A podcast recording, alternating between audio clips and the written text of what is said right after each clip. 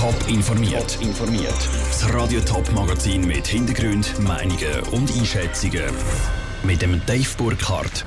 Wieso die Raiffeisenbank von einer Genossenschaft in eine AG soll umgewandelt werden und was Experten da davon halten und wieso bei der St. Galler Jagdprüfung jeder Tritt durchgehend ist, das sind zwei von den Themen im Top informiert am Mittag. Nicht genug, dass der ehemalige Chef der Raiffeisenbank, der Pierin Vinzenz, monatelang in U-Haft war. Jetzt muss sich die Raiffeisen auch noch deftige Kritik von der Finanzmarktaufsicht FINMA anhören. Die kritisiert, dass die Raiffeisenspitze grobe Fehler gemacht hat, zum Beispiel wegen Interessenskonflikt. Und FINMA fordert, dass die Raiffeisen ihre Gesellschaftsform überprüft. Sie soll schauen, ob aus der Genossenschaft eine Aktiengesellschaft wird. Ein Vorschlag mit Sprengkraft, Vera Büchi. Raiffeisen Schweiz wird verpflichtet, die Vor- und Nachteile einer Umwandlung in eine Aktiengesellschaft vertieft zu prüfen, heißt es im Bericht von der FINMA.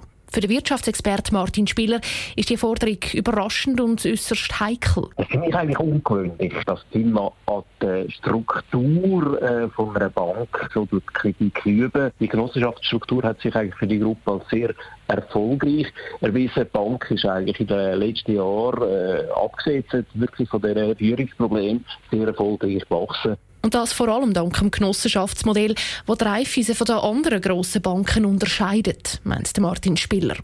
Eine Umwandlung wäre sicher ein einschneidender Schritt, meint Peter Hodi, der Chefredakteur vom Finanzportal FinNews. Das wäre ein absoluter Paradigmabruch. Und die Frage ist natürlich, wie das in der Basis von der Raiffeisen ankommt. Also, wir sind jetzt Genossenschaften bekannt, die auf Barrikaden würden gehen. Jetzt ist es aber auch so, dass gerade in der Basis schon länger auch ein gewisser Unmut gegenüber Raiffeisen Schweiz besteht. Besonders jetzt wegen der Affäre rund um den Ex-CEO Pierin Vinzenz.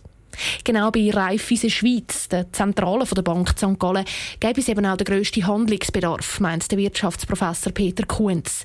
Er hätte schon lange gewarnt, dass eine Umwandlung von der Raiffeisen in eine AG nötig ist. Genossenschaften sind Formen für kleinräumige Genossenschaften, für bürgerliche Genossenschaften, aber nicht für Grosskonzerne. Raiffeisen ist der drittgrößte Bankkonzern der Schweiz und sie ist einfach aus den ursprünglichen Kleidern rausgewachsen. Und darum ist er sehr froh über den Schritt der Firma.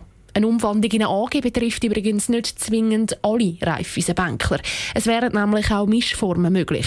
Dass also die Raiffeisen-Zentrale St. Gallen eine Aktiengesellschaft wird, die kleinen Genossenschaftsverbände in den Regionen aber bleiben wie es sind. Der Beitrag von der Vera Büchi. Raiffeisen selber hat auf Anfrage nichts sagen zu der Forderung von der FINMA und zu den Folgen. Erst bei der Delegiertenversammlung übermorgen will die Bankspitze etwas sagen zu einer möglichen Umwandlung in eine Aktiengesellschaft.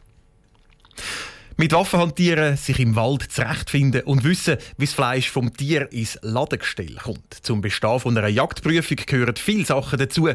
Zu viel für einen Haufen Kandidaten im Kanton St. Gallen. Sie haben die Prüfung nicht bestanden. So viel, dass sich jetzt der Kanton einschaltet. Andrea Blatter. Jeder dritte Anwärter hat die St. Galler Jagdprüfung das Jahr nicht bestanden. Normalerweise ist es nur gerade einer von zehn. Die Prüfungsresultate sollen darum jetzt vertieft ausgewertet werden, heisst in einer Mitteilung vom Kanton. Man will dem schlechten Ergebnis auf die Spur kommen. Bis jetzt können nur spekulieren, wieso das Anwärter das Jahr so schlecht abgeschnitten haben, sagt der Urs Büchler, Jagdprüfungsexperte vom Kanton St. Gallen. Prüfungsfragen sind gleich geblieben und die Ausbildung ist gleich geblieben. Von daher ist es noch schwierig zu erklären, was jetzt genau die Gründe sind. Offensichtlich haben die Leute das einfach einzelne, haben das wahrscheinlich einfach auf die leichte Schulter genommen. Die Prüfung besteht aus einer praktischen Schiessprüfung und einem theoretischen Teil. Dort gibt es verschiedene Schwerpunkte wie Wildbiologie oder Wildbret, also der Umgang mit dem Fleisch der erleiteten Tier. Sobald man das Tier erleidet hat, geht das als Nahrungsmittel in den Handel. Und das sind ganz wichtige Kriterien, die der Jäger muss erfüllen muss. Und da haben wir schon einige gehabt, die dort durchgefallen sind. Das Gesetz und Waffenkunde ist auch so ein Fach, wo die Leute sich tendenziell nachher schwer tun. Und der Urs Büchler hat noch eine weitere Erklärung fürs schlechte Abschneiden. Jagen werden nämlich immer beliebter und es sagen immer mehr Leute, die, die Prüfung machen. Es ist nicht mehr so wie früher, wo die meisten Kandidaten schon früher mit ihren Papis oder Brüdern auf die Jagd gegangen sind. Da hat man ganz klar einen massiven Trend festgestellt. Viele Kandidaten kommen aus den Agglomerationen natürlich und die haben eben zum Teil weniger Zugang schon zur Jagd. In diesem Fall ist dann meistens auch schwieriger, um sich auf die Jagdprüfung vorzubereiten. Und ihnen fehlt zum Teil dann eben einfach ein bisschen Erfahrung. Der Beitrag von Andrea Blatter. Bis vor sechs Jahren sind jeweils um die 40 Kandidaten zur St. Galler Jagdprüfung angetreten. Seitdem hat sich die Zahl fast verdoppelt.